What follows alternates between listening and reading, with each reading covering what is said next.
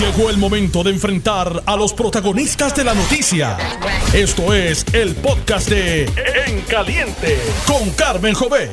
Muy buenos días, gracias por la sintonía. Un placer estar de vuelta con ustedes en este espacio de En Caliente. En primer lugar, quiero agradecer a mi médico de cabecera, el doctor Pedro García Otero, por todas sus atenciones y su interés en mi recuperación.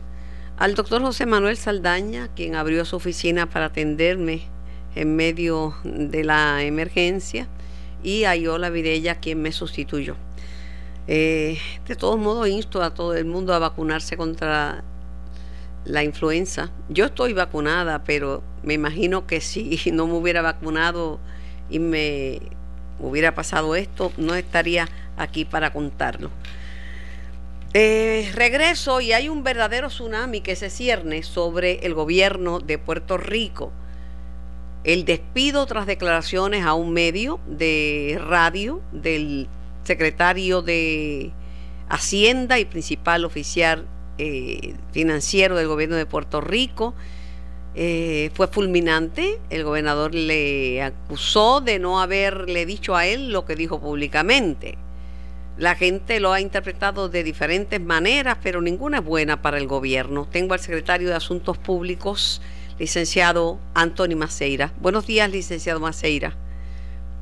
Buenos días, Carmen. Buenos días, días, Licenciado, eh, he escuchado muchos comentarios. El primero es que eh, hizo mal el gobernador castigando al secretario de Hacienda simplemente por hacer pública una información de malos manejos, venta de influencias y corrupción en el Departamento de Hacienda. Pues mira, como el señor gobernador expresó en el día de ayer, eh, aquí no se trata de un castigo, aquí se trata de que cuando uno de sus principales funcionarios eh, no trae información tan esencial como sería esa, de ser cierta, ¿verdad?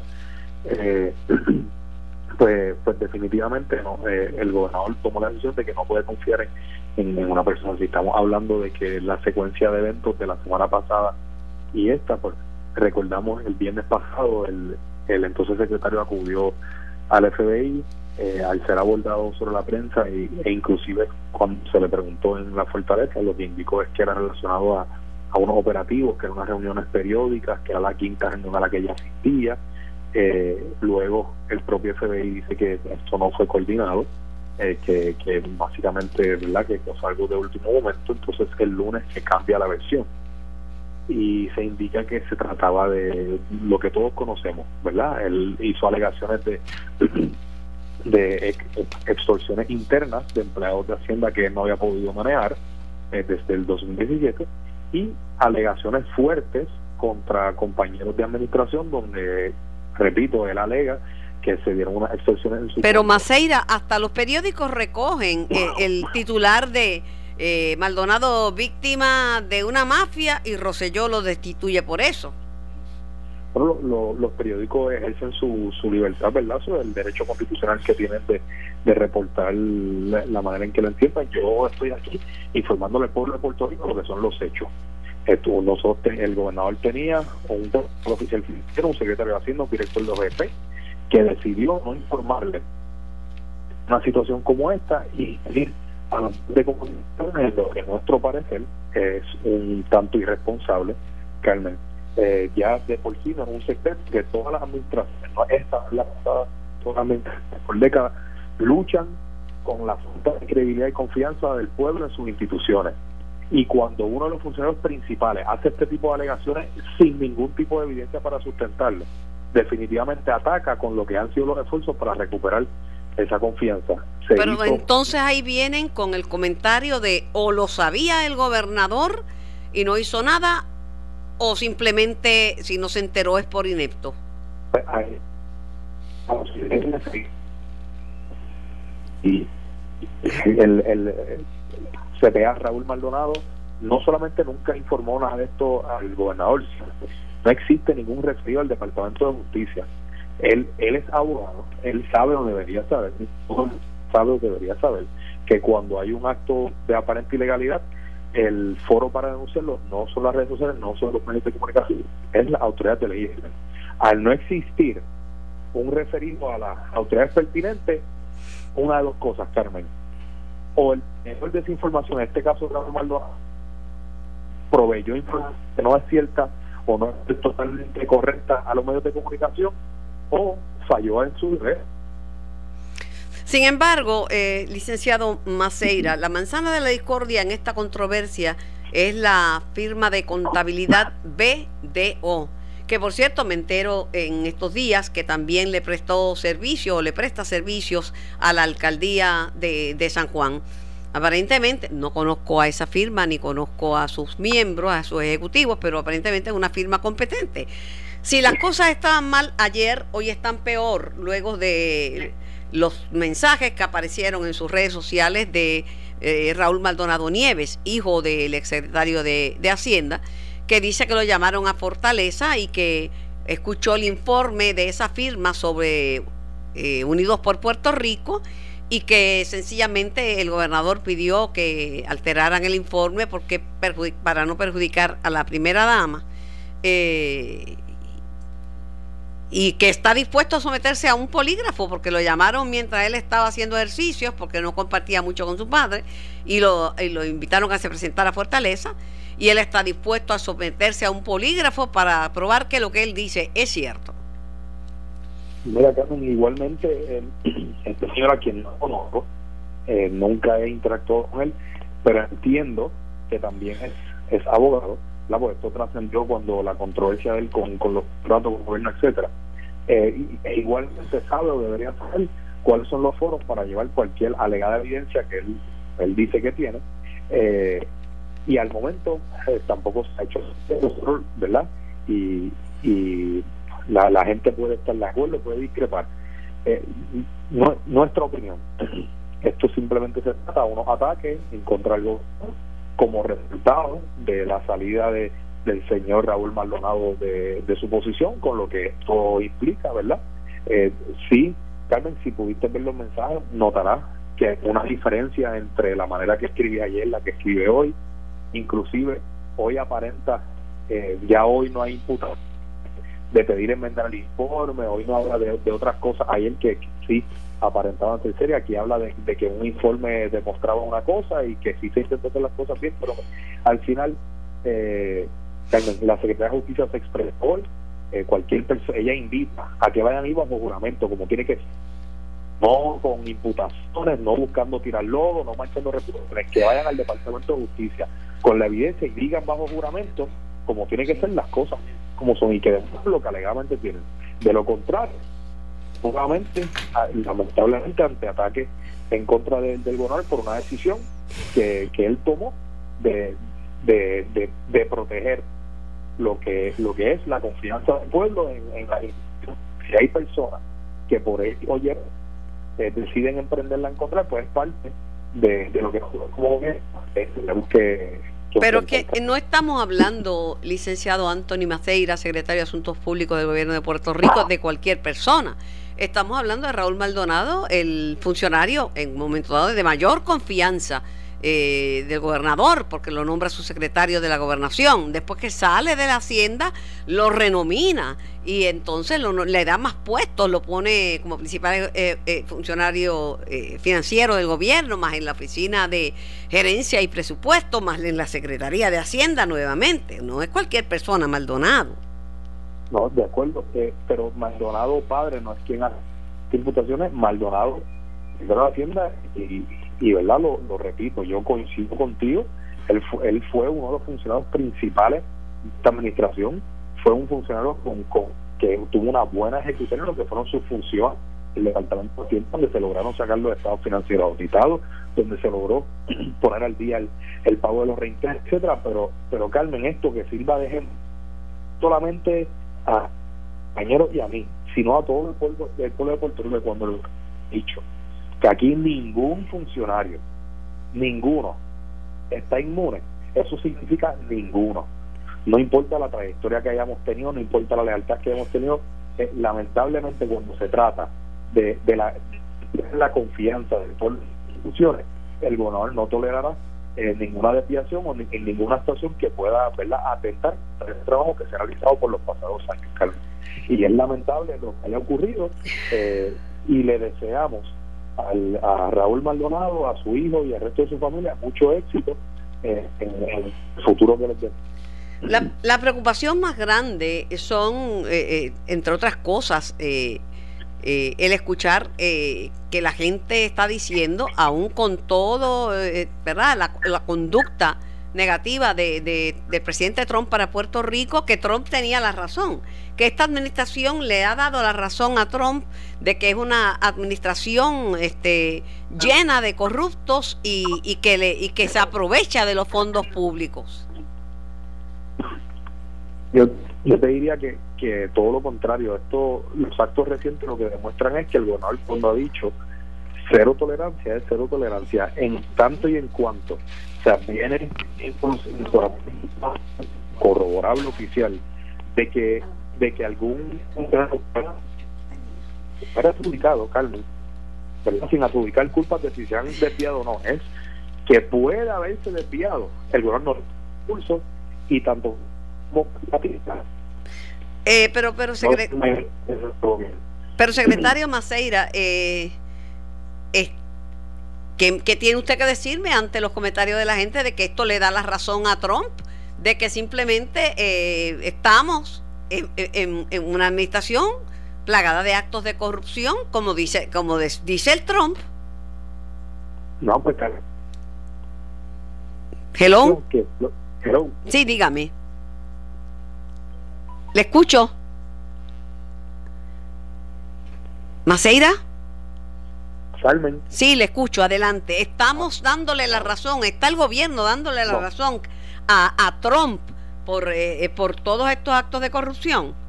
Para nada, Carmen. Y aunque hayan personas malintencionadas que quieran aprovechar lo que sean alegaciones infundadas esto eh, o la información que, ha trascendido para buscar mancillar la, la reputación del gobierno estatal, aún con las repercusiones que eso pueda tener contra nosotros y validar lo que son las acusaciones infundadas del señor presidente, eh, yo te digo que por el contrario, esto se trata de una administración donde distinto en el pasado, donde se tenía en conocimiento de estas cosas y lo que se intentaba era mapuchar o cubrir, esta administración, en tanto y en cuanto adviene conocimiento de manera oficial o corroborable de que cualquier funcionario se puede haber desviado sin que hayan adjudicado ante la mera sospecha, ante el mero pensamiento de que se pueda haber desviado, el gobernador no le tiembla el pulso y desde el funcionario más alto hasta el funcionario más bajo, desde el contratista más pequeño hasta el contratista más grande, eh, ¿verdad? no tendrá cabida en, nuestro gobierno. Y esa es la diferencia de esta administración con las pasadas. Yo quisiera ver, yo quisiera ver eh, a la gente recordar lo que eran las actuaciones de quienes hoy hablan, como el senador Eduardo Batia, que hoy habla y habla y, y critica y emplaza cómo actuó él cuando una miembro de su propio Senado, la entonces senadora Maritere González, fue acusada de, de, corrupción. El presidente Trump fue bien específico en su en su tuit. Le da las gracias cínicamente al gobernador por, por darle la razón a él. Usted, dice Trump en su tuit, una vez más probó que, yo tenía razón, que tengo razón sobre su administración, una administración corrupta como el infierno. Y despidiendo a su propio secretario de Hacienda después de este alegar actos de corrupción, usted está actuando como un dictador de una república bananera. Muy triste. Carmen, la información es que ese tweet fue un montaje, que eso no es un tuit oficial de la cuenta del presidente. Eh, ante esa información entré a la cuenta, él la busqué y, no se encuentra ahí. Eh, y, ¿verdad? La, realidad es que, que es, lamentable que personas, ya sea con intención de hacer daño, simplemente por hacerse, ¿verdad?, los más graciosos, eh, monten este tipo de, de, de documento o de imagen que lo que hace es lacerar imagen y, y, y lanzar, lanzar lodo que al final del día no es que no le conviene al gobernador, no es que no me conviene, no es que no me conviene a mí, es que no nos conviene a Puerto Rico. Pero ¿no le parece a usted que todo lo que ha pasado, independientemente de si ese tweet de, de, Donald Trump es cierto o, o, una noticia falsa, que ya está lacerada la, la imagen del gobierno y la visión que la gente, aún la propia gente de su partido, tiene sobre el gobierno actual? Nosotros seguiremos trabajando y en su día la gente juzgará a base de los resultados.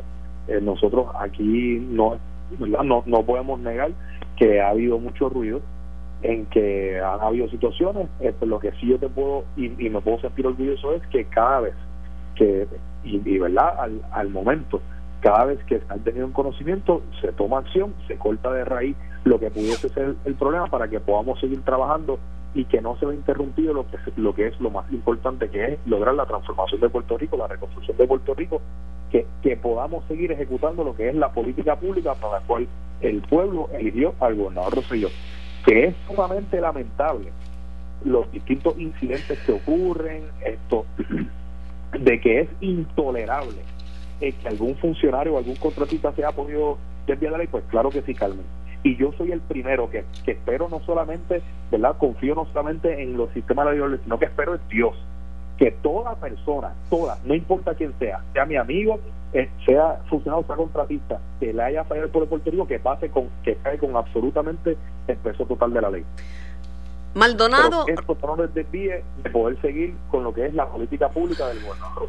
Maldonado hizo claro que él no es objeto de ninguna pesquisa por parte de las autoridades federales, que de hecho él lo que ha hecho es cooperar con las autoridades federales, acudir a reuniones y llevarle la información pertinente a, a Douglas Leff.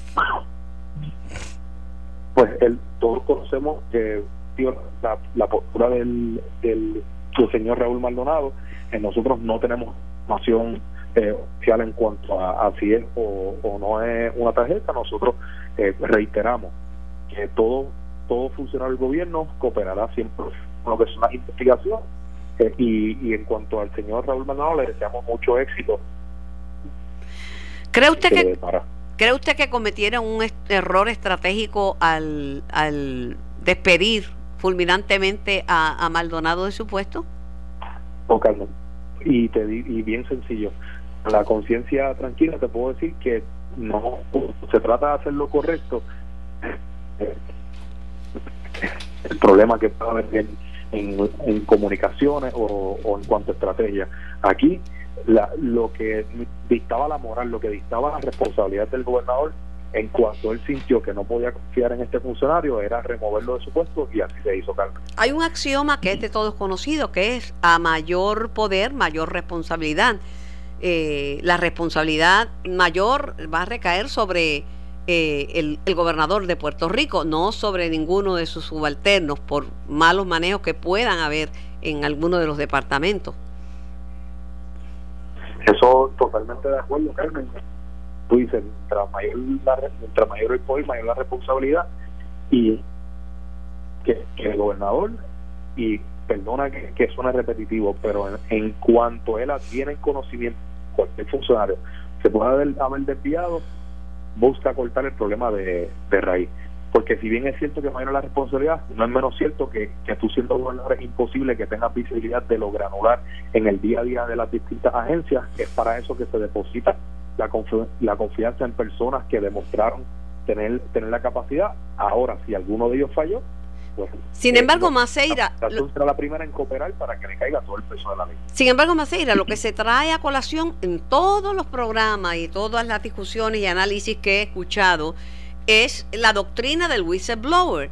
Dicen que. Eh, como lo despidieron después de hacer declaraciones sobre actos de corrupción, venta de influencias, soborno, chantaje en Hacienda, que mataron al mensajero la doctrina de whistleblower eh, es una doctrina legal y aquí me remonto al inicio de la, de, la conversación contigo.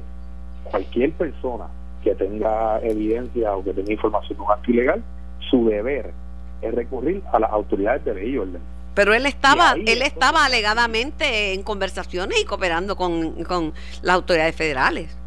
La, la verificación que nosotros hicimos de algún referido de información esto no, no corrobora esa, esa información, Carmen. Y como te dije, se verificó en el Departamento de Justicia, el Departamento de Justicia verificó eh, de todas las maneras que pudo y lamentablemente esa información, ¿verdad? Pues no no compagina con, con lo que es la información que, que nosotros podemos tener. Y es ahí donde el gobierno tomó la determinación de, de removerlo de su puesto. Carmen, pero, pero es que ¿verdad? Yo creo que se cae de la mata que si Anthony Macera tiene un conocimiento de que algún compañero está caminando por el camino incorrecto, yo sí tengo que ir a, la agencia pertinente, precisamente un deber de informarle al primer ejecutivo, porque este es el único que puede tomar la, acción afirmativa para que esta persona que alegadamente no será ley no siga en su puesto, Carmen. Y yo no hacerlo es una falta no solamente de mi responsabilidad, sino una falta de confianza directa hacia el gobernador. Gracias, gracias por su tiempo, gracias por contestar eh, nuestras preguntas eh, al secretario de Asuntos Públicos de Puerto Rico, el licenciado Anthony Maceira. Gracias a usted, Carmen, y que tenga excelente día. Igualmente. Estás escuchando el podcast de En Caliente con Carmen Jovet de Noti1630. Retomamos la conversación y el diálogo con el país. Tengo en línea telefónica al líder independentista Fernando Martín. Muy buenos días, Fernando. Saludos, Carmen, a ti y a todos tus radioescuchas. Antes de hablar sobre la vista de ayer en torno al caso de Puerto Rico frente al Comité de Descolonización de las Naciones Unidas, quisiera un comentario tuyo a todo esto que ha pasado en las últimas 48 horas, la destitución del secretario de Hacienda, hombre de confianza del gobernador y principal ejecutivo financiero, los comentarios de su hijo, eh, y pues todo este berenjenal que se ha formado sobre casos de corrupción e investigaciones federales de los mismos. Bueno, mira, Carmen, eh, empiezo diciendo que, el, público que nos escucha, todo Puerto Rico, sabe que hace muchos años que el gobierno de Puerto Rico está plagado por la corrupción eh, desde la pega hasta la paz. en la medida en que el gobierno desde hace tantos años empezó a hacer contratos y a subcontratar con la empresa privada para servicios que antes el mismo gobierno proveía, esos contratos se fueron convirtiendo en una manera eh, de subvencionar a parientes y a dolientes eh, y se ha vuelto una plaga eh, en la cual han incurrido los gobiernos tanto rojos como azules. normalmente la Fiscalía en Puerto Rico, el Departamento de Justicia, que es más bien parte del problema que parte de la solución. Históricamente eh, apenas intervenía porque protegía a su propia gente. Así es que dependía de que el gobierno federal se tomara o no se tomara la iniciativa de investigar, ¿verdad?, eh, con, ahínco. Y había momentos y épocas en que el gobierno federal se hacía de la vista larga por razones políticas, porque las decisiones de investigar y las decisiones de encauzar siempre son decisiones políticas del gobierno federal en Puerto Rico. Eh, y, ha, ha habido momentos, sin embargo, donde el gobierno federal, por sus razones, sí ha procedido con vigor. Y esta es una de esas donde hay una ofensiva federal que conocemos por qué. El jefe del gobierno federal es Donald Trump, Donald Trump está comprometido con hacer quedar al pueblo de Puerto Rico eh, como un gobierno de ladrones y de tramposos. Esa es su línea de campaña porque le supone un rédito político en Estados Unidos de la misma manera que favorece la muralla y se opone a los mexicanos y se opone a los inmigrantes, pues él ahora le quiere colgar el San Benito a los demócratas del Puerto Rico corrupto. Eso le viene a él como anillo al dedo. Y ha tenido la suerte de que, contrario a otras investigaciones federales en el pasado, particularmente las que se hacían contra los independentistas, aquí no ha habido que, que fabricar evidencia. La evidencia está ahí y la están buscando de una manera muy agresiva y el gobierno de Estados Unidos le ha puesto la prueba y con eso mata muchos pájaros eh, de un tiro, eh, no solamente porque le da credibilidad a su denuncia de que el gobierno de Puerto Rico es un gobierno tramposo, sino que también es una manera de aceptar un golpe durísimo a la posibilidad de la estabilidad. Y ya vimos a sus dirigentes en el Senado el senador Mitchell decir recientemente que mientras él estuviera allí, la estabilidad era sobre su cadáver. O sea que esto es parte también en lo que importa, porque el cuadrito local, ¿verdad? De que, quién le hizo qué a quién, es el cuadrito criollo de siempre. Eh, aquí lo importante es lo que esto significa en términos de un cambio de actitud drástico del gobierno de los Estados Unidos, eh, que ha decidido tomar una ofensiva en todos los frentes, en el judicial, en el, en el investigativo y otra vez, y la vida se la hacen fácil en los gobiernos corruptos de aquí. Pero sería triste, Fernando, que eh, Trump, que verdaderamente es capaz de pedir los fondos para la recuperación de un país y dedicarlos a levantar una, una muralla, eh, para, que, para detener los inmigrantes, eh, pues que se beneficiara de una controversia local, porque la verdad que detrás de las expresiones de Trump sobre la corrupción de Puerto Rico no es un acto de buscar limpieza en el gobierno, es justificar el no ayudar a Puerto Rico. Sí, bueno, pero mira, cuando uno piensa, Carmen, las barbaridades que Trump ha dicho de los mexicanos, pues no debe extrañarnos que diga las mismas barbaridades de los puertorriqueños y que la diga por las mismas razones no solamente porque él puede tener los perjuicios que tenga, que no dudo que los tenga, sino porque es que su línea política, su discurso político, es que mientras más ataque a los puertorriqueños como buscones y al gobierno de Puerto Rico como un gobierno tramposo y a los mexicanos como una gente que quiere traer drogas a Estados Unidos y que son unos violadores y que son unos secuestradores, que mientras más él hace ese ataque, más solidifica su base política y más le cuelga en el cuello de los demócratas el peso muerto de tener que defender a Puerto Rico y de tener que defender a los mexicanos. Eso es una estrategia política que le funcionó en el pasado y le está funcionando en el presente. Así que independientemente de si su motivo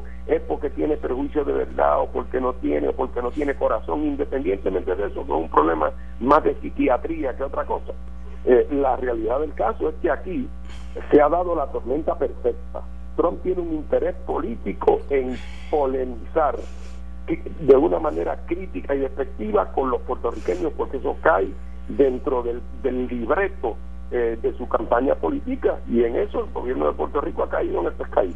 Pero ojalá que eso no signifique que no va a mandar los fondos para el Medicare, que se agotan ya mismo, porque ah, tiene una disputa también política con los demócratas sobre la necesidad de que esos fondos comiencen a llegar a, Puerto Rico. Pero, pero él estoy, estoy seguro que está convencido de que la mayor parte de los americanos creen que Puerto Rico no se merece ese dinero.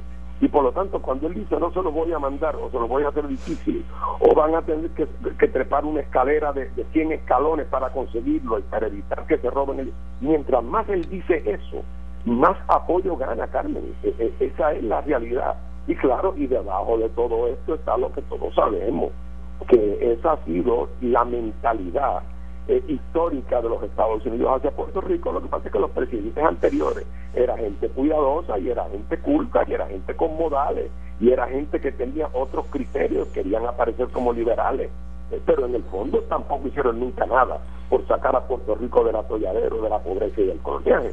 Eh, así que ahora tenemos eh, tenemos al tenemos al, al, elefante en la cristalería eh, y eso es algo que no tiene solución para Puerto Rico que no sea que Puerto Rico aproveche la ocasión para hacer lo que le recomendó Antonio White en su artículo. Ha llegado el momento en que Puerto Rico tiene que replantearle a Estados Unidos su relación y va a encontrar puertas abiertas en Estados Unidos. Porque Trump nada más le gustaría a Trump que mañana todos los puertorriqueños decidieran que queremos coger otro camino. Sin embargo, eh, Fernando, eh, esto se esto repercute en la vista de ayer en, ante el Comité de Colonización de la, Organización de Naciones Unidas, porque Estados Unidos no tuvo representación, digo, tampoco la tuvo el gobierno de Puerto Rico, y, y argumentó que el caso de Puerto Rico es un asunto interno de los Estados Unidos, así que no lo va a discutir en el Comité de descolonización. Bueno, pero eso, Carmen, hay que mirarlo con lupa.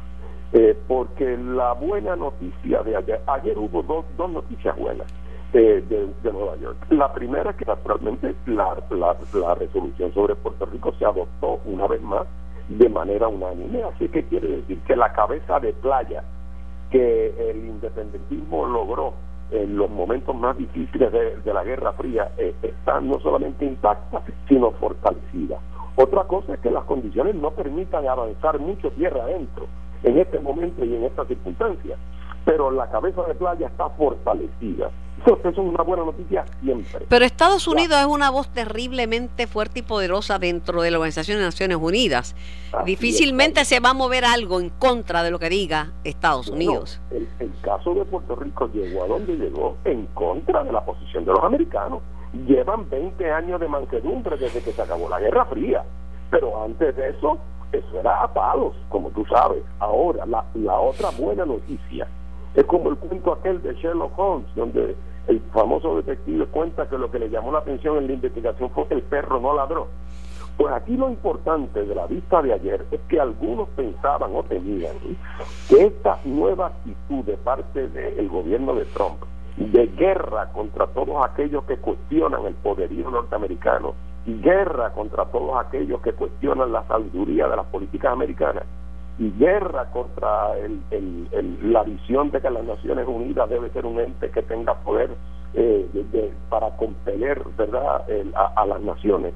Pues mucha gente tenía que el la administración Trump dijera se acabó el relajo en el comité de colonización para afuera con esto y que empezara a presionar a muchos de los miembros del comité a que no votaran o a que se abstuvieran, es decir, que trataran de, de implosionar el caso de Puerto Rico.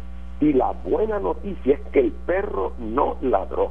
La administración Trump, fuera de decir las mismas banalidades de siempre, la, la repetición del tema de asunto interno, de asunto interno, no levantó ni un dedo con ninguna delegación para tratar de impedir la aprobación de la resolución. Y eso es una buena noticia, eh, porque quiere decir que la actitud del gobierno de los Estados Unidos es una de no interponerse eh, en los posibles caminos que llevan a Puerto Rico eh, a su a su descolonización, porque después de todo, yo creo que pocos americanos, más que Trump, le encantaría que Puerto Rico siguiera su propio camino. Por otro lado, aunque sea por, aunque sea por las razones equivocadas en el caso de él. Por otro lado, Fernando, eh, ¿debe pedírsele una opinión consultiva sobre el estatus de, Puerto Rico a la Corte Internacional de Justicia? Bueno, eso sería ideal en el sentido, pero eso claro, eso tendría que hacerlo la Asamblea General. Eh, pero eso y, y, antes de eso tiene la Asamblea General que retomar el caso de Puerto Rico como le viene pidiendo el comité eh, desde hace muchos años. La razón por la cual eso no ha avanzado es porque la correlación de fuerzas en este momento no lo permite. Eh, Estados Unidos se da cuenta que no que, el, Estados Unidos no tiene objeción o no la manifiesta a que el caso se mantenga vivo en el Comité de Descolonización, pero por el momento no está dispuesto eh, a dejar el camino despejado para que el caso avance hacia la Asamblea General y por lo tanto es muy difícil eh, reunir la fuerza necesaria en términos del apoyo de países que estén dispuestos a, por encima de la objeción americana, lanzarse hacia la Asamblea General. Pero eso es la, esa es la correlación del momento. Pero Fernando, las cosas han cambiado dramáticamente desde mi punto de vista. Yo recuerdo, y lo he dicho en ocasiones anteriores, que cuando yo hablaba de que Puerto Rico era una colonia y teníamos que salir de nuestra condición colonial y territorial, pues me tildaban algunos de comunistas de pronto hay gente de todos los partidos, principalmente gente de, estadista, uniéndose y llamando a Puerto Rico colonia y diciendo que esto es un caso de derechos civiles, de derechos humanos, que es insostenible ante la opinión internacional. O sea que ya el país, en su inmensa mayoría, piensa que Puerto Rico es una colonia y que hay que salir de este estatus territorial. Yo no tengo duda de eso, Carmen. Lo que sí sabemos, o lo que sí sabemos es que desgraciadamente el liderato que no es independentista, porque los independentistas hemos estado promoviendo la acción concertada siempre. El liderato que no es independentista, es decir, el liderato estadista y el liderato del Partido Popular, no ha estado dispuesto, a pesar de las múltiples invitaciones que le hemos hecho, no ha estado dispuesto a que comparezcamos con una sola voz ante el Congreso a exigir nuestra despolitización. Y no lo hacen porque cada uno se siente tentado a tratar de resolver el problema por su cuenta de la manera que más favorezca a sus particulares intereses. Y el resultado neto es la tragedia de que habiendo una mayoría claramente en contra de la continuación del coloniaje, no se logra articular un reclamo eh, de toda la fuerza hablando con una sola voz de aquellas cosas y que estamos de acuerdo. Así es que la pequeñez, la, la, la, la, pequeñez partidaria del PNP y del Partido Popular lo ha impedido hasta el momento, pero cada vez más la presión va a empezar a venir no solo de Puerto Rico, sino de los Estados Unidos, porque cuánto tiempo puede mantenerse un país desmoralizado, en quiebra, eh, y con la corrupción regenteando el país en vivo y a todo color. Gracias al líder independentista Fernando Martín. Fernando, gracias por tu tiempo. Saludos, Carmen, con mucho gusto. Siempre. Bueno, y un grupo de seis cooperativas con el propósito de darle servicio a la gente y posibilidad de acceso financiero eh, ha creado el concepto de Múdate al ahorro. Múdate al ahorro es una campaña que tiene para todos ustedes los intereses más bajos en préstamos personales a 72 meses. Además, le ofrecen transferir los balances de su tarjeta de crédito al mejor interés desde el 6.95% APR. Si necesitas resolver para arreglar la casa, el carro o, lo que sea, aprovecha estas ofertas de Múdate al ahorro.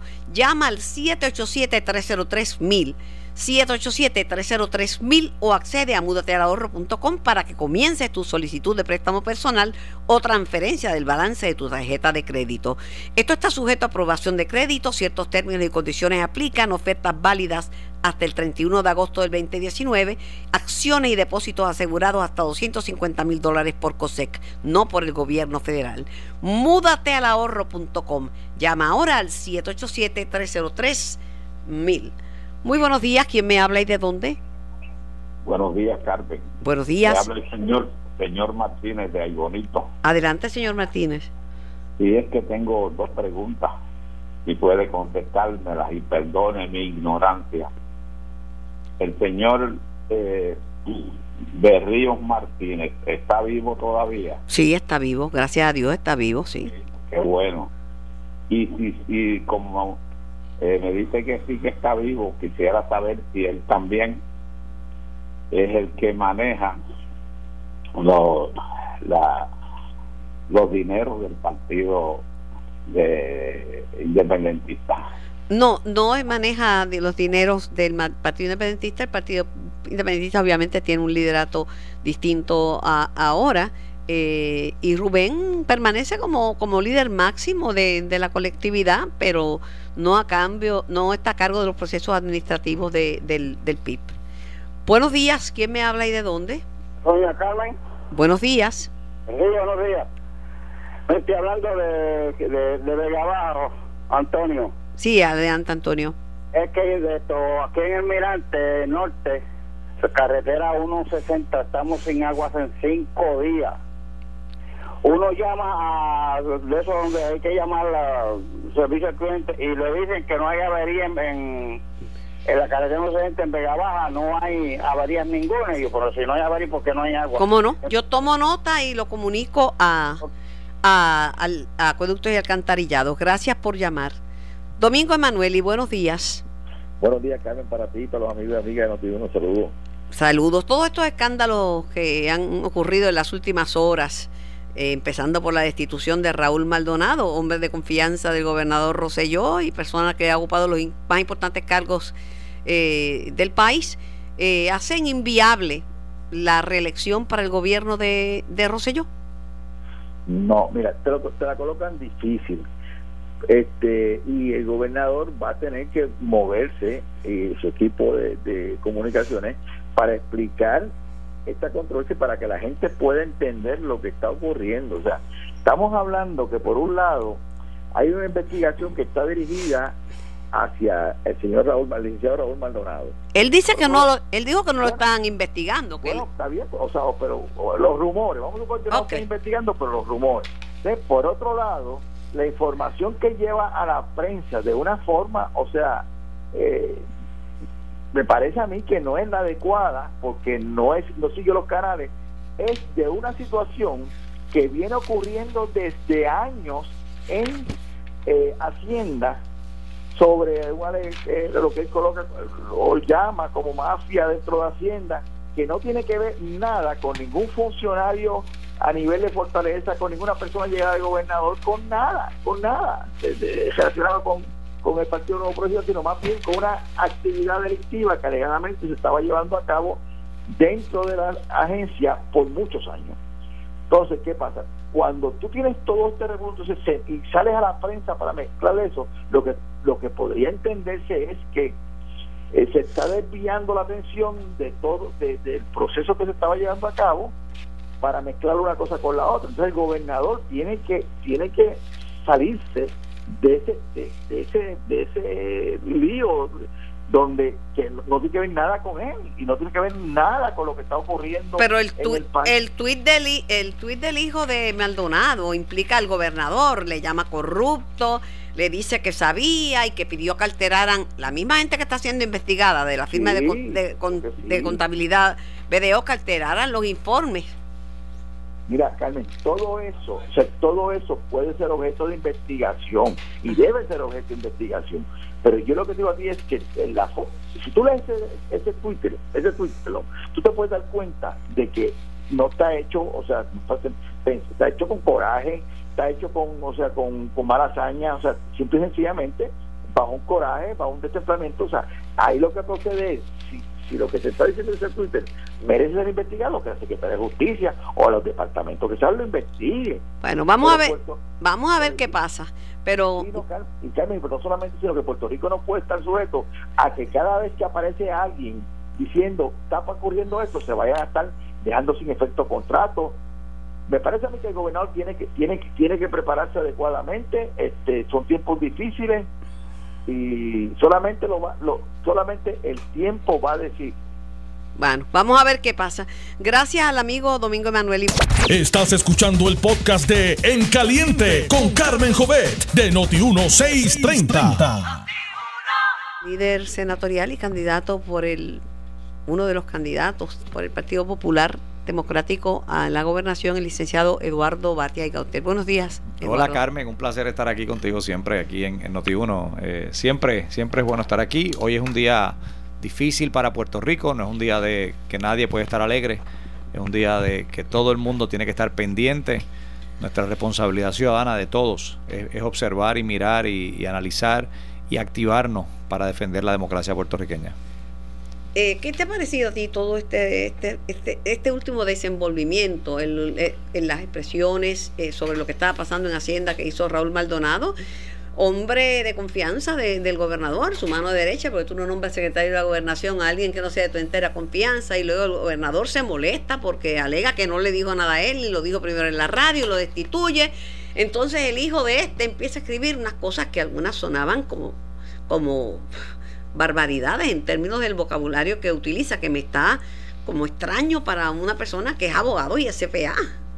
Pero mira, vamos a empezar, como tú dices, Carmen, vamos a empezar con Raúl Maldonado. Raúl Maldonado es la persona, fue la persona de confianza del gobernador. Fue la persona que, de hecho, alguna gente decía que en la fortaleza hacía falta canas y una persona, y, todo el mundo como que confiaba en Raúl Maldonado. Todo el mundo pensaba que Raúl Maldonado era esta persona, este, eh, bueno, de que dan credibilidad. Tan es así que el gobernador nombró secretario de la gobernación, aparte de ser secretario de Hacienda, y lo devuelve al Departamento de Hacienda.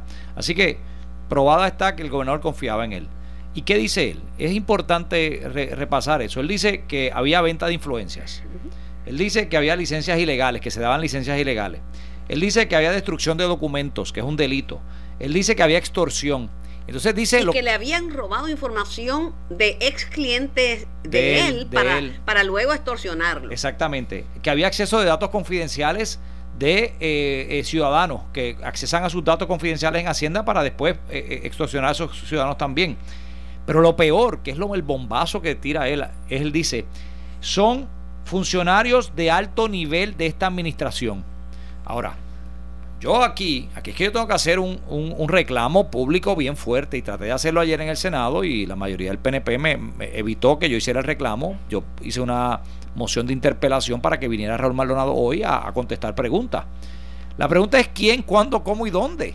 No es decir que hubo extorsión, es quién le extorsionó. No es decir que hubo eh, eh, venta de influencia, ¿quién vendió influencia? Aparentemente él le dio esa información al FBI porque él dice que se reunió con Douglas Leff a esos propósitos, Eduardo. Pero una, una e, es también importante ver que esto no está, esto no es un, una estrella fugaz en el medio del cielo. Noel Samot dijo lo mismo y nunca, bueno, que sepamos públicamente no quiso hablar más. Teresita Fuentes, que tiene una persona de una gran credibilidad en Puerto Rico, una persona de unos quilates enormes para todo el mundo. Aquí no importa de qué, dónde uno viene, de qué color. Teresita Fuentes es Teresita Fuentes. Estuvo seis meses y se fue del Departamento de Hacienda porque dijo que no podía con los actos ilegales que se estaban dando allí. Y el propio Raúl Maldonado dice, eh, Michelle Hernández se fue también de la policía diciendo cosas similares. Raúl Maldonado dice que hay una mafia institucional. Entonces nos enteramos anoche a las 10 de la noche que Ricardo Gerandi estuvo ayer en el gran jurado federal. Lo reconoció. Y lo reconoció esta mañana. Entonces, entonces eh, eh, eh, tú te das cuenta que están investigando los federales la Guardia Nacional. Están investigando el Departamento de Educación, que se tuvo que ir Julia Kelleher.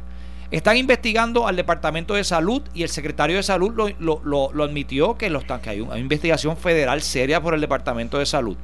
Ahora sabemos que hay una investigación federal por el Departamento de Hacienda. Entonces, ¿qué, qué es lo que aquí colapsó toda la institucionalidad de gobierno? Y el gobernador tiene que contestar estas preguntas sobre qué sabe él, qué no sabe, qué está ocurriendo alguien tiene que hacer aquí, alguien tiene que, enfrentarse a los medios, a la prensa y al país. La, contestación del gobernador mm, más o menos ha sido... Que él no sabía. No, que él, cualquier persona que haya hecho mal será destituida, se le quitarán los contratos y se invita a todo el mundo a cooperar con las instituciones federales. Eso es lo que, lo que bueno, pero si yo, si, yo, si yo fuera gobernador de Puerto Rico, lo primero que yo hago es hago mi propia, aparte de exhortar a todo el mundo que vaya a los federales, yo también empiezo mi propia investigación para ver qué es lo que está pasando en mi gobierno.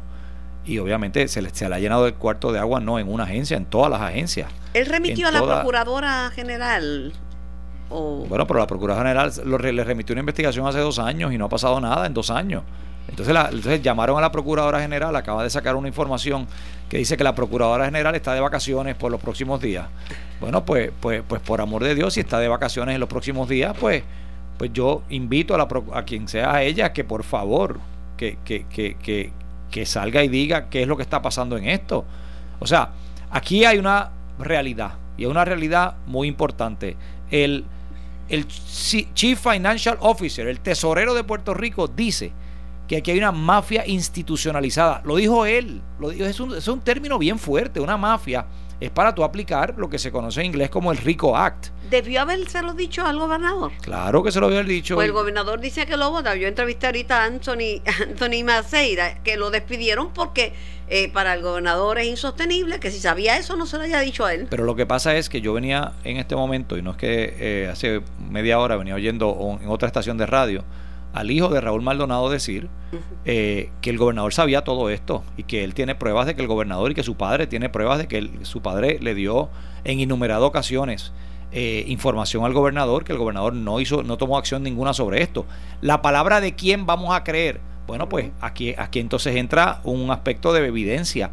Pero pero lo que te quiero decir es que del otro lado sí la fortaleza está diciendo está negando esto y está negando que, que, que pasara esto pero aquí hay un sinnúmero de personas que están diciendo no, no, no. El hijo de Maldonado, a mí me sorprendieron, me imagino que a usted también, las declaraciones del hijo de Maldonado, porque fueron eh, utilizadas términos que, que, en verdad, no, cuando uno va a hablar de algo de política pública, esos términos son inadmisibles, vulgaridad, de verdad, pero luego como que recogió vela y hoy hizo un, puso un, una, un statement más discreto y diciendo que le entendía que se habían hecho bien las cosas en Unidos por Puerto Rico. La gente de Unidos por Puerto Rico también rápido contestó ese llamado. Ahí está gente del, de, Nuevo Día y de, diferentes organizaciones del país, ¿verdad? la, la alegación es que, que se hizo una auditoría sobre Unidos por Puerto Rico y el desempeño que tuvieron y cuándo sacaban vagones y cuándo no los sacaban. Así mismo. Y aparentemente la auditoría no era buena, la auditoría era, era negativa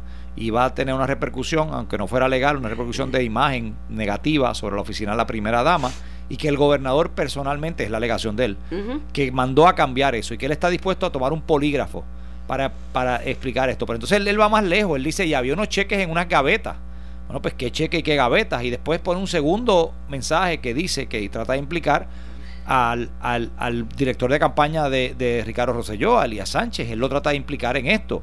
Pues miren, estas son alegaciones muy serias. Esto es un asunto bien, bien, bien, bien serio.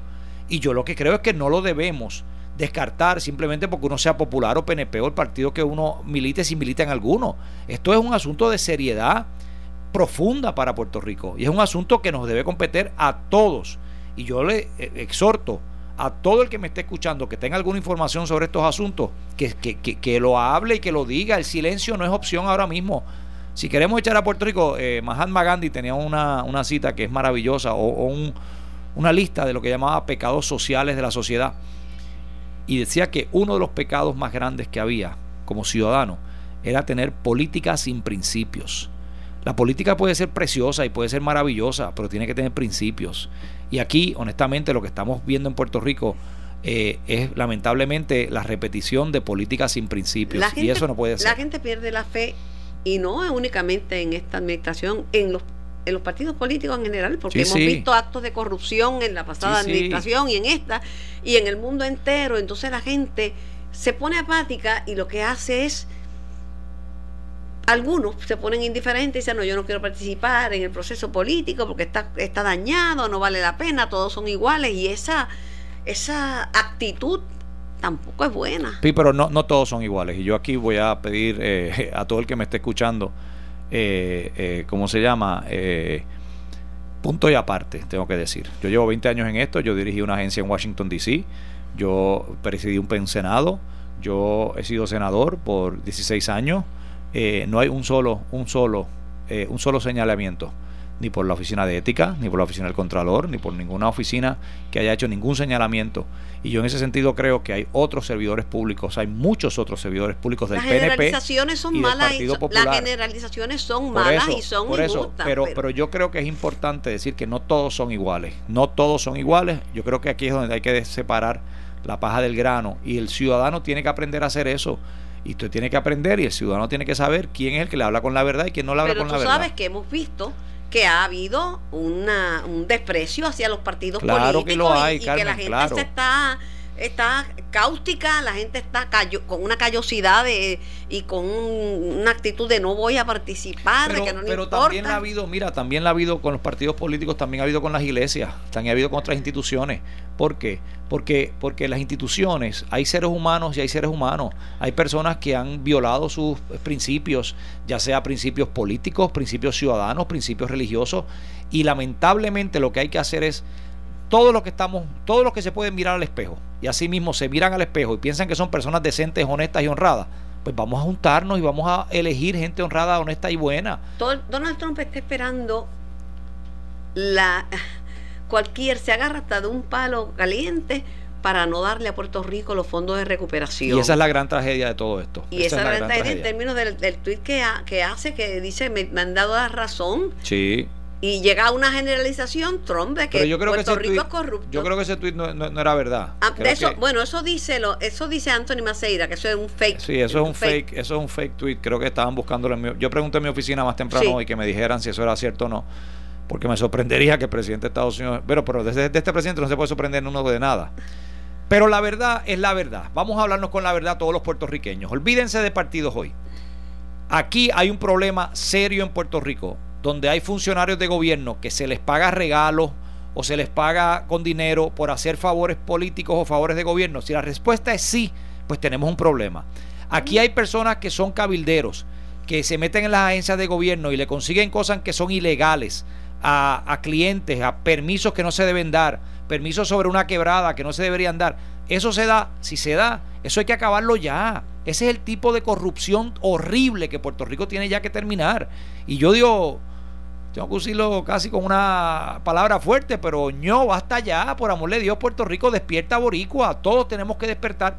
Y todos los funcionarios públicos, que es lo que a mí me preocupa de ayer, todo el que hable no puede ser visto como chota, todo el que hable tiene que ser visto como el salvador de la patria, el salvador de Puerto Rico, el salvador de la isla, el salvador del gobierno. Todos los funcionarios públicos que vean y que huelan algo no pueden tener represalia contra ellos. Y aquí en Puerto Rico hay una ley ya en contra de represalia. Que, que despedir a, a, Raúl Maldonado fue un acto de represalia? Yo creo que ayer, después que habló, fue un acto de represalia. Yo creo que había unos problemas, pero creo que fue un acto de represalia. Claro que sí, para silenciarlo y para enviarle un mensaje al resto del gabinete que el que hable lo vamos a votar. Y yo creo que eso fue lo que hizo el gobernador. El que hable lo van a votar. Y, y, y lejos de eso, yo le diría hoy a todos los secretarios de agencia que me estén oyendo que ustedes juraron fidelidad a la Constitución de Puerto Rico y a los Estados Unidos, a las leyes. Y la fidelidad, no, sorry, lo, lo lamento mucho, no es a un gobernador ni es a un secretario de la gobernación, es la fidelidad es a Puerto Rico. Y si ustedes tienen ante sí reclamos de hacer cosas ilegales, a cambio de contribuciones al partido, si tienen llamadas de personas que son llamadas impropias, miren, es hora de limpiar a Puerto Rico, del color que sea, es hora de limpiar a Puerto Rico y yo espero que puedan tomar el paso adecuado, el paso correcto para echar para adelante. Bueno, ayer eh, fue a votación eh, el secretario de Educación para su confirmación, lo confirmaron con el voto en contra de las minorías. Y, te explico por qué. Y, y, yo lo dije ayer frente a un grupo de empleados, yo creo que sus familiares también estaban allí. No tenemos absolutamente nada en contra del secretario de Educación. Lo que sí entendemos es que el Departamento de Educación está bajo una investigación federal y él era la mano derecha de Julia Kelleher cuando se eh, llevaron a cabo algunos actos que están siendo investigados. No queremos adjudicarle los actos a él y no queremos adjudicarle los actos ni a la secretaria porque no sabemos, o sea, no, tenemos información. Pero sí se sabe y la prensa ha dicho que hay un gran jurado sesionando sobre el, lo que está pasando en el Departamento de Educación o lo que pasó. Si eso es cierto, lo menos que se podía hacer era, y yo le dije, se lo dije a él personalmente, secretario, usted debió haber pedido que no se votara sobre su nombramiento hasta que se limpiara el nombre del departamento. Porque yo creo que eso, eso le hace bien a usted y a Puerto Rico, que usted diera un paso al frente y dijera eso. Eso fue lo que, por esa razón, nosotros le votamos en contra, porque entendíamos que es prematuro confirmarlo como secretario en un momento que está siendo investigado y él está siendo investigado también. O sea, no nos engañemos, el secretario que acabamos de confirmar, igual que Raúl Maldonado se reconfirmó hace como seis semanas, estaban siendo investigados y miren ahora a qué ha llevado todo esto. Así que yo hubiera, no lo hubiera, no es que lo hubiera colgado, no, no es eso, no es que lo hubiéramos, es que hubiéramos pospuesto la votación hasta tanto se limpiara el nombre del Departamento de Educación. Pero aparentemente esas investigaciones toman tiempo, toman pues años. entonces, que fuera un interinato. Que, se quedara él en un interinato y yo lo dije ayer, nosotros no, el Partido Popular no tendría objeción a un interinato extendido si era necesario, pero que él mismo reclamara y que él dijera, miren, ese reclamo es correcto, que no me confirmen hasta que se limpie el nombre mío y el, del departamento. Yo creo que eso hubiera sido lo honorable. Y aquí en este momento tengo que nuevamente hacer un llamado. E, el honor, el honor es una palabra que no puede eliminarse del diccionario en Puerto Rico. Y el honor no quiere decir que uno es honorable por un cargo que uno ocupa, uno es honorable por la forma en que uno vive. Y en ese sentido es importante que ese honor, si le llaman el honorable secretario de tal o el honorable secretario de tal, la razón es porque usted se supone que el comportamiento suyo sea para elevar ese honor, para alimentar, para darle fuerza y gasolina al término honor, no para quitársela. Y en ese sentido yo esperaría de él y de otros secretarios ese tipo de comportamiento distinto, muy distinto. Bueno, eh, termina la, sesión legislativa, pero quedan pendientes varias medidas. Se van a atender algunas que estaban en los llamados comités de conferencia complicado el final de sesión, bien complicado, por tres o cuatro razones. Te doy la primera. La primera es el presupuesto. Aquí hubo, Carmen, y tengo que usar la palabra cacareo. Aquí hubo un cacareo los últimos cinco o seis semanas de que la Junta de Supervisión Fiscal presentó un presupuesto y que el gobernador presentó otro presupuesto que la distancia eran como 500 millones. Ayer Tony Soto, presidente de la Comisión de Hacienda, dijo, básicamente estamos adoptando el de la Junta. Bueno, pues entonces, ¿para qué llevan seis semanas peleando diciendo que no eran la Junta? Si es lo mismo, si están adoptando el de la Junta. Entonces, si es una decisión afirmativa, adoptar el de la Junta, a lo mejor, a lo mejor lo correcto, a lo mejor lo incorrecto. Pero entonces, ¿para qué llevan seis semanas? ¿Para qué nadar tanto para morir en la orilla? Esa es, esa es la verdad sobre el presupuesto. El segundo tema que están discutiendo es el código de incentivos, que es a quién se le da en Puerto Rico si un hotel paga o no paga contribuciones. Exactamente. El, proyecto tiene 600 páginas. Y como me dijo algunos senadores ayer de mayoría, me dijeron, esas 600 páginas no es que tenga 600 páginas, es que las 600 páginas cambian cada dos días. Son, son unas 600 páginas primero y después tú miras y son 600 páginas de otros incentivos distintos. Ahí está incluido todo. Ahí está incluido cuánto incentivo hay en Puerto Rico. Y yo te confieso, Ahora digo yo, eh, eh, yo eliminaría más del 50% de esos incentivos. Aquí hay mucho incentivo que se está dando que, honestamente no hace ningún sentido. Pero desde... Desde María Castaña. Desde la, el, Partido Popular, el ELA, el ELA ha sido predicado en pues incentivos pues contributivos. Muy mal, pues muy mal, pues muy mal. Eso, eso pues ya ahí te digo yo, es una diferencia mía. Yo, Eduardo Batia, puedo ah, eh, decirlo sin que me quede nada por dentro. Puerto Rico tiene que levantarse sin estar haciendo un, eh, un trabajo artificial. Puerto Rico tiene que, que, levantarse de forma natural y de forma eh, orgánica. No puede ser artificial. Y aquí se le está dando artificialmente oxígeno a un montón de cosas. Es grave eh, los incentivos en Puerto Rico que en algunos lugares se describe a Puerto Rico como las islas del Gran Caimán en un, en un paraíso contributivo. Ahora sale un príncipe de Europa, de, Europa, de, Bélgica, de Bélgica era. André, lo vi, lo vi. de Croix que alegadamente trajo dinero de la nobleza que estaban tratando de dar impuestos a un banco con sede en la Milla de Oro. Lo vi, lo vi. así que lo vi, así que te puedo decir que, que pues eso es algo que hay que investigar con más detenimiento. Es con un banco internacional que está aquí, no es un asunto que tiene que ver necesariamente. Sí, pero que tiene operaciones aquí. Sí, que tiene operaciones aquí. Puerto Rico tiene que ver cómo se hace más competitivo con el resto del mundo, con el resto del Caribe.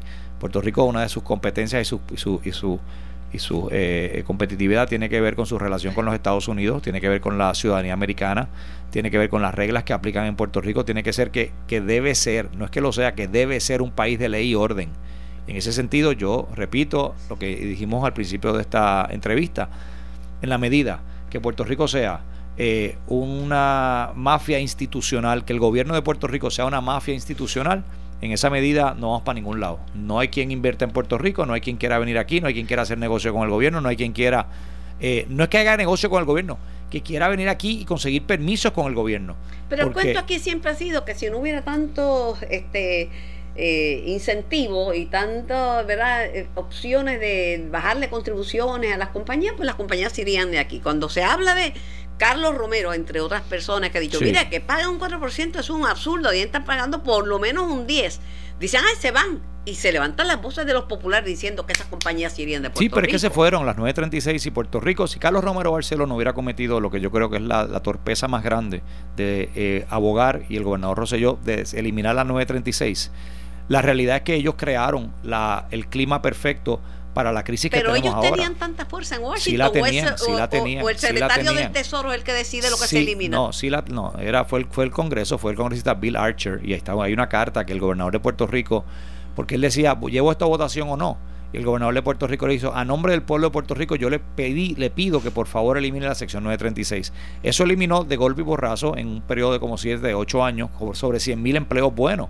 Si tú hoy hicieras la matemática, Carmen, esos 100 mil empleos que se ganaban entre 80 y 90 mil dólares al año, si tú esa gente pagara contribuciones sobre ingresos, nada más que con eso, tú tenías más de un billón de dólares para pagar. La parte de los empleos. Aquí no habría quiebra. La parte de los empleos es bueno, pero estamos hablando de las exenciones contributivas y todas esas eh, todas esas compañías tenían esa y repatriaban sus Pero esas eran exenciones contributivas del gobierno federal. Y en ese sentido, pues Puerto Rico tiene que ver porque obviamente había abandonado la agricultura hace muchos años, porque Puerto Rico eh, al abandonar la agricultura se convirtió en un sitio que no era competitivo. Sí, el problema ha sido que se ha creado toda una eh, cadena de sitios donde artificialmente se levantan las economías. Puerto Rico ahora tiene que buscar la forma en cómo echar la economía para adelante que no sea artificialmente. Y ese es el reto de todos nosotros. Yo por eso creo en las cooperativas, yo por eso creo en el trabajo de mucha gente que está ahora trabajando la tierra de forma inteligente. Yo creo que lo hemos hablado aquí mil veces en la energía solar. Yo creo que todo eso, todo eso le va a dar a Puerto Rico una competitividad y podemos convertirnos en nuevamente en la, en la estrella del Caribe. La, pregunta es... Eh, ¿Dónde estamos parados hoy? ¿Detendrán los fondos de recuperación? Sí, van a detenerlos y yo creo que, todas estas noticias son lo peor que le puede pasar a Puerto Rico. Mientras más se atrase, más familias que tienen toldos azules están eh, sufriendo, eh, más eh, municipios y sus alcaldes desesperados porque han pagado por proyectos o, o empezado proyectos de carreteras y de puentes y no han podido echar para adelante de los, de los proyectos que quedan pendientes, porque pues termina la sesión legislativa, ¿qué se pierde de importancia? Yo sé que el, no tenía simpatizantes y tenía detractores el proyecto de las apuestas, pero eso se quedó. Se quedó en veremos. Eso está, creo que hoy lo van a, creo que hoy van a hacer algo con ese proyecto. Yo, yo voy a ver hoy cómo finalmente quedó ese proyecto. Pero es una de esas cosas que tenemos que, que, que mirar, el proyecto de las apuestas a mí todo eso de las apuestas, pues, pues, pues lo tolero, pero no lo aplaudo. Este, soy sincero. Ahí, yo no me pego ni bailando, así yo tampoco, así que gracias, gracias al senador Eduardo Batia mucho verte y me alegra verte, verte, bien. Estás escuchando el podcast de En Caliente con Carmen Jovet de Noti 1630. Tengo a la líder sindical Anet González de los Servidores Públicos Unidos. Buenos días, Anet. Hola, buen día, Carmen. ¿Cómo estás? Todo bien, gracias. ¿Qué ha pasado con el acuerdo suscrito por los pensionados? ¿Y eh, bien, con los pensionados, pues nosotros no estamos en esa negociación. No, pero ustedes están eh, en una negociación aparte para los servidores públicos. Exacto. Que de hecho fue criticada por el economista Vicente Feliciano porque dice que ustedes dejaron fuera en esas conversaciones a los a los más jóvenes que han estado cotizando y han estado aportando desde el año 2000 hasta ahora, que esos no se beneficiarían de ningún tipo de acuerdo. Eh, no, está erróneo porque nosotros negociamos en el acuerdo para los empleados que entraron bajo el sistema de retiro 2000, que eso no lo cubre el Comité Oficial de Retirados que establece la ley promesa. Este, este acuerdo que nosotros suscribimos establece que todo lo que aportó eh, el empleado a Retiro 2000, como tú sabes, es una aportación única, no tiene una aportación combinada con el gobierno, es una aportación única del empleado este, esté disponible al momento de que la persona se vaya a retirar y se cree la, se segreguen las cuentas, se creen las cuentas individualizadas para que la persona tenga su dinero disponible como establece el sistema de retiro. Y para la, y, para la ratificación de esas conversaciones y ese acuerdo. A pues esta ratificación pues ya comenzó porque nosotros ya en el día de ayer este, todos los afiliados están recibiendo su sobre informativo que establece allí este, una hoja de resumen de los acuerdos, también tiene la papeleta, un sobre predirigido y las instrucciones para que las personas puedan votar a través de correo regular, correo electrónico o a través de teléfono. ¿Cuándo tienen fecha tienen fecha límite para terminar esta votación eh, por eh, correo? Sí, por correo regular hasta el 8 de julio y por teléfono y correo este, electrónico hasta el 17 de julio al mediodía, porque estamos dando el espacio de tránsito de que salga el 8 de julio matasello este, las papeletas por correo y puedan llegar a la firma que nos está trabajando eh, todo, todo este proceso eleccionario. ¿A cuánto asciende el número de empleados que ustedes representan? Sobre 11.000 trabajadores de nueve agencias del gobierno central. Bueno, pues vamos a seguir atentos a esto, ¿verdad? Porque el tema de las pensiones es posiblemente el tema más álgido que se ha discutido en los últimos tiempos. Claro, sin contar el de la corrupción, eh, el tema más álgido que se ha discutido en estos tiempos en Puerto Rico. Gracias por contestar nuestra llamada. A la orden siempre, que tenga excelente día. Escucharon a Anel González, la líder sindical de servidores públicos unidos, que está enviando esto, estos sobres predirigidos para que la gente, eh, em, sus 11 mil empleados, voten si están de acuerdo o no con, con lo que estuvieron negociando con la Junta de Supervisión Fiscal. 787-758-7230 es el número a llamar. Buenos días, ¿quién me habla y de dónde? bueno, buenos días, Carmen. Carlos Soto de Bayamón. Hola, Carlos, saludos. Óyeme, yo me gustaría saber qué va a celebrar el Partido Popular el julio 25 de este año 2019 de Lela, porque bajo el Lela es que estamos fastidiados. O sea, este, eso está claro. Otra vez que el ELA ya se aprobado ese que te comprobado y dicho a García Padilla antes de irse de la gobernación que esto es una colonia, por el amor de Dios. Y lo dijo Eduardo Batia, me dijo a mí que él creía que Puerto Rico tenía que salir de la cláusula territorial para salir de, este bueno, del coloniaje. La misma esta señora de apellido Torres, la congresista puertorriqueña, ¿cuál es el nombre de ella? Este, Nidia, Nidia Torres. Nidia Velázquez se llama. Nidia Velázquez, correcto, la congresista ya ella misma está hablando de que, sabe que ya era popular tranza y está dando cuenta que y esto, esto, no, esto, esto, esto, es un disparate. Pero fíjate, en la vista del Comité de Descolonización, pues a mi juicio no pasó nada. El gobierno de Estados Unidos ni siquiera fue bueno, pero imagínate, ahora mismo hay mucho popular de esto de la retaguardia que desconocen que la ley que creó el llamado más llamado era que es Commonwealth, la ley de Puerto Rico con, o sea, la ley federal con, Puerto Rico, es, es Commonwealth, lo creó el Congreso que en 1952 nuestros abuelos refrendaron una constitución que la creó el Congreso americano a conveniencia de ellos, por el amor de Dios, que tiene una ley de cabotaje que nos obliga a, comerciar con la marina más cara del mundo, que es estadounidense, y ahora vemos como la cláusula territorial que muchos populares decían que aquí el pacto bilateral, que son mentiras, ahora mismo no respetaron la ley promesa. ¿A quién le consultaron aquí? La pena de muerte costaba Bill Clinton, presidente de Estados Unidos. ¿A quién le consultaron? A nadie. Incluso una vez a Fila Calderón, cuando fungía como gobernadora, le dijo este Bush, hijo, que si nos querían dar a volver a España a hacer una provincia, lo pueden hacer y, ¿quién va a decir aquí? Nadie, nada. O sea, bajo es que el país está quebrado. En cuanto a la estabilidad, ya se lo han dicho 20 mil veces Donald J. Trump, que aquí hay un grupo de corruptos que no le van a dar nada. Eh, Murkowski se lo dijo hace este, perdón, este otro caballero, el otro que estaba por ahí, que dijo que no va a la estabilidad. A Murkowski también se lo ha dicho, pero sigue insistiendo. Mismo Rosellito quiere gastarle más dinero cuando se suponía que en el 2020 iba a estar la estabilidad. Óigame, los están tomando el pelo los líderes populares y los PNP porque ellos saben que eso no viene. Lamentablemente, la colonia no es la solución, tiene que ser una situación más. Y con esto culmino. Estados Unidos debería, por un tiempo, eh, eh, volver a nombrar a los gobernantes de la isla. No solamente eso, sino también este hasta que el pueblo se levante y se cojan otras personas para otros partidos de los populares y menos los políticos que le han robado al país. Y te dejo con esto, los populares también roban y tienen frotándose las manos para hacer lo mismo que es lo que han hecho lamentablemente es lo que ha echado a Puerto Rico. Gracias. Gracias Carlos por tu participación. Buenos días, ¿quién me habla y de dónde? buenos días. Buenos días. Bueno, sí, buenos días. La señor Velázquez de Rincón. Adelante, señor Velázquez. Eh, Carmen, tengo una, una curiosidad porque esto, las cosas no pasan por casualidad y la fiscal federal Rosemilia renuncia a su puesto y tan pronto ella renuncia y sale del panorama, explotan todas estas cosas de momento, investigaciones de aquí, investigaciones de allá, acusaciones aquí, filtraciones por allá, como que esto como que esto dicen por ahí como que esto huele feo pues, ¿Por qué ella no se quedó, que siempre estuvo al frente y, y si estas acusaciones y todo esto venía, ella ella dio el frente? Ella, ella, estaba, ella estaba todo este tiempo como interina y el gobierno de los Estados Unidos eh, quiere nombrar a alguien en propiedad y ya lo nombraron, ¿verdad?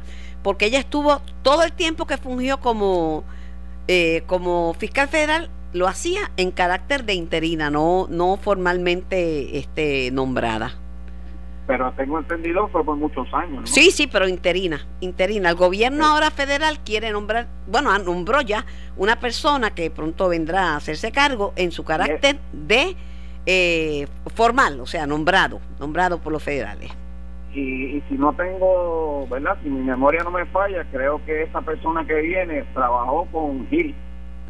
Sí, trabajó con, con Gil Bonar, tengo entendido. Ah, eh, eh, son muchas casualidades, fíjese, si usted se pone a pensar como que son muchas las casualidades que el que traen es a Gil, que dijo que la corrupción... No, pero a Gil no lo traen, a Gil no lo traen, a Gil no lo traen. No, yo sé que a Gil no, pero el que viene trabajó con Claro, trabajó con él, pero trabajó con él, pero no quiere decir que tenga la misma opinión de Gil, o por lo menos no la ha expresado.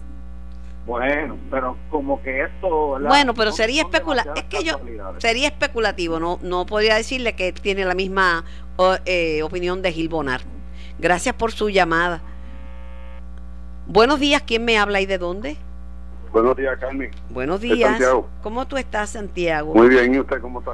Mejorando, mejorando, pero no del todo bien hizo falta y la muchacha bien, pero hizo falta y, tiene que cuidarse y tomarse los medicamentos. Pero te voy a decir que me cuidé y encima de eso estoy estoy vacunada. Si no hubiera estado vacunada, me hubiera llevado pateco porque me hubiera dado más fuerte. Sí, pero gracias a Dios. Gracias a Dios estamos aquí. Sí, mira Carmen, no voy a perder mucho tiempo para no hacerte hablar mucho. para Mira, no vale la pena hablar de este gobierno, sinceramente, Carmen lo que está pasando. Mira, yo le creo. Ese señor, cuando usted lo entrevistaba, se ve que es una persona muy decente, el de Hacienda y una persona que llevó, cogió muchas posiciones en este gobierno, hasta secretario de gobernación. Así que no vale la pena. Yo espero que pase el tiempo y creo mucho en lo que está hablando el señor y en lo que está hablando el hijo. Y otra cosa, el separado federales, porque ¿para qué va a llevar eso aquí a la secretaria Wanda Vázquez? Si aquí lo encamado no salió nada. Aquí no, aquí un montón de casos que se han quedado atrás, Carmen, y no lo han investigado. ¿Para qué? Dígame pues mira, el pago federales y, y, y allá, mira que, que, que José yo hable con el FBI y, y le diga que por qué no se lo dijeron al FBI. Dice, pues mira, yo lo estoy investigando y es más, no, no quiero ni que te metas. Y va a pasar más cosas. Por ahí viene la renuncia del de salud y el de hacer. Y Dios quiera que aquí no pase un huracán como está este gobierno. Porque entonces, mira, aquí no tiene, no tiene eh, él no tiene a nadie. Si usted no mira, él la policía está por un lado, los bomberos por otro, este el fondo está por otro, este no hay 911, todo está destruido y siguen pasando cosas todos los días. Si usted se pone a pensar desde que él ganó, siempre hay un problema y eso no pasa en dos días y hay un problema, un problema, un problema. Así que no tiene gabinete. No, de verdad, mira, no es mejor ni hablar y que Dios lo bendiga, porque si él está bien, nosotros estamos bien, pero ya usted verá lo que va a pasar en este país si pasa un huracán más, porque no tenemos nadie en este gobierno. Gracias. Mire cómo habló Donald Trump ahora mismo. Mire lo que dijo. ¿Ve? Eso se lo buscó él. Se refiere, se refiere al tweet que puso. Sí. Es falso, aparentemente desmintieron que eso Ah, fuera de Ah, Trump. bueno, a lo mejor es falso, pero ¿cuántas veces le ha dicho Pillo que esto es un gobierno? Ah, bueno, él se lo ha dicho antes, pero ese tweet, este, aparentemente, y el senador Batia estaba chequeando, me dice que, que no, que no, que no es de la cuenta. Usted sabe que en las redes sociales uno puede poner 20 Donald cosas. Trump, usted sabe cómo es. Donald Trump se va a pegar de esto y va a decir, mira, por eso mismo es que yo no le envío el dinero para allá, porque son unos pillos. Sí, pero el caso de, cara, pero la gente conoce a Donald Trump y sabe que Donald Trump simplemente Sí, se ha expresado antihispano. Usted sabe que, y esos mismos, ah, ese mismo le van a dar el voto para que gane de nuevo. Qué cosa no más grande, ¿verdad? El mundo, El yo no mundo, creo- está, al- el mundo está al revés, ¿sabe? yo no sé cómo está este mundo, se lo digo por Dios. yo el que este mundo está al revés. Al revés. al Mira, revés. Este señor va a dar una pela, yo me quedo bobo. Ay, Cristo. Pero, Bueno. vale, que lo importante es la salud de nosotros. Ay, Dios mío, Dios no coja confesado. Dios la bendiga y que se mejore más todavía. Santiago, un abrazo, gracias por llamar. Buenos días, ¿quién me habla y de dónde? Hello. Buenos días. Buenos días, Carmen. Aida Pérez de la María. ¿Cómo, está, doña Aida? Saludos. Me imagino que ya estás mejor porque te oigo con una voz más clara. Sí, la voz Eh, está más clara, pero la resaca, la resaca está. Bueno, la resaca espero está. en el Señor que te sane completamente. Gracias, gracias mil. Ok, Carmen, hablando de todo Donald Trump, todo lo que le huela a él, demócrata, va a ser corrupto. Y ahora tú vas a oír las Y todo lo que le huela a hispano, porque está diciendo que los mexicanos que están viniendo, que no son mexicanos, son eh, centroamericanos, salvadoreños, nicaragüenses. Este, él dice que son salteadores, criminales y violadores. Bueno, tú sabes que para él, después que sea demócrata, son demonios. Este, y nuestro gobernador cometió el error. Porque siempre yo he dicho, ¿para qué tú cantarte demócrata republicana aquí en este país? ¿Tú votas por el gobernador, por el presidente? ¿Tú tienes voto para senadores, representantes? Entonces, ¿para qué decir que uno es republicano? Uno lo que tiene es que tener la buena amistad con el que salga allí. Porque a Donald Trump, si es un gobernador popular, oye, también le va a llamar corrupto. De eso no hay duda, le va a buscar la forma de tumbarlo, porque él no quiere saber de los demócratas y eso lo sabe todo el mundo. Entonces, ahora los populares, ellos no son corruptos. ¿Y por qué han perdido las elecciones pasadas si no por la corrupción?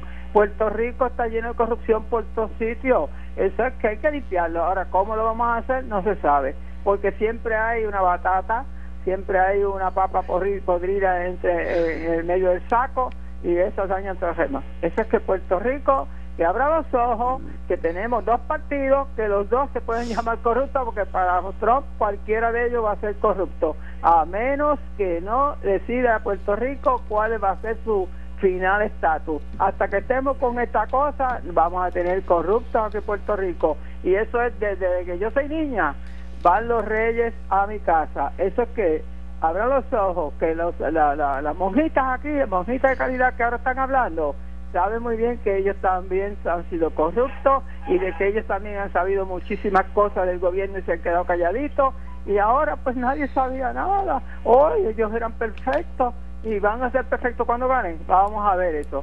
Muchas gracias Carmen, que Dios te bendiga y que te pongas bien. Bye. Gra- Gracias a usted. Bueno, 787-303-1000 es el número que tienes que llamar para que seas parte de la campaña Múdate al ahorro. El propósito de esta campaña, en la que se unieron seis cooperativas, es ayudar a la gente y darle acceso financiero.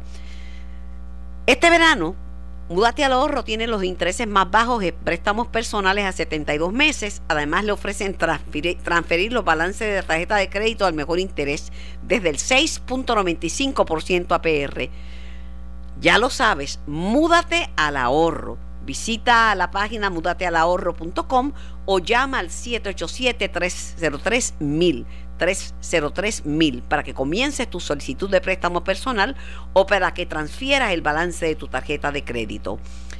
Todo esto está sujeto a aprobación de crédito, ciertos términos y condiciones aplican, ofertas válidas hasta el 31 de agosto de 2019, acciones y depósitos asegurados hasta 250 mil dólares por COSEC, no por el gobierno federal. 787-303-1000, múdate al ahorro.com. Buenos días, ¿quién me habla y de dónde? Sí, buenos días, Carmen. Buenos días. te, habla, te habla David de, de Trujillo. Adelante, David es que no, me estoy eh, escuchando yo como siempre, ¿verdad?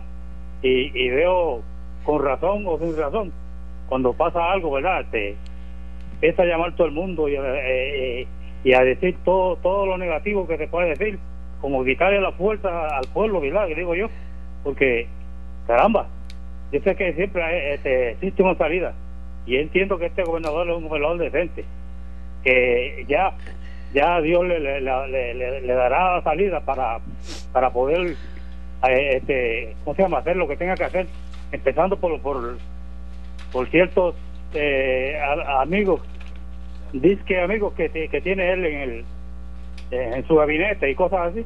Y cuando digo gabinete no me refiero precisamente a los a los a los este, a los secretarios, ¿verdad? De, de agencias y cosas así, sino a los a los a los otros tentáculos que hay por ahí que están metidos en todos lados, que lo que hacen es daño. Eso hay que bregar con eso y desgraciadamente este gobierno, como bueno que es, no quiere no quiere votar a nadie. Yo quisiera que Quique Cruz este repita una vez, una vez, repita lo que dijo una vez cuando una conversación que tuvo la la, la, gobernadora Mila con Julio Muriente y que lo repita es un pacto que hizo con él donde Julio eh, ellos hicieron una, una, una, llegaron a un acuerdo donde iban a filtrar a, eso a, a independentistas en ciertos puntos en el gobierno. Y así que los populares están metidos ahí.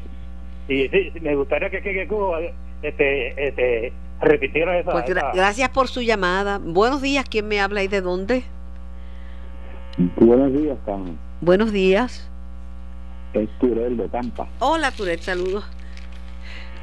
Mira, eh, Carmen, en el 65 fue mi primer trabajo en la, como, como adulto.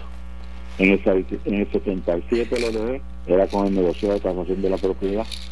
Por las cosas que yo veía que pasaban allí, que yo era joven y hasta cierto punto naive, como dicen los americanos, y y yo sabía que eran cosas malas, pero que yo podía hacer, y lo que hice fue que me, me salí del gobierno y a trabajar en la empresa privada hasta el día, hasta que me retiré.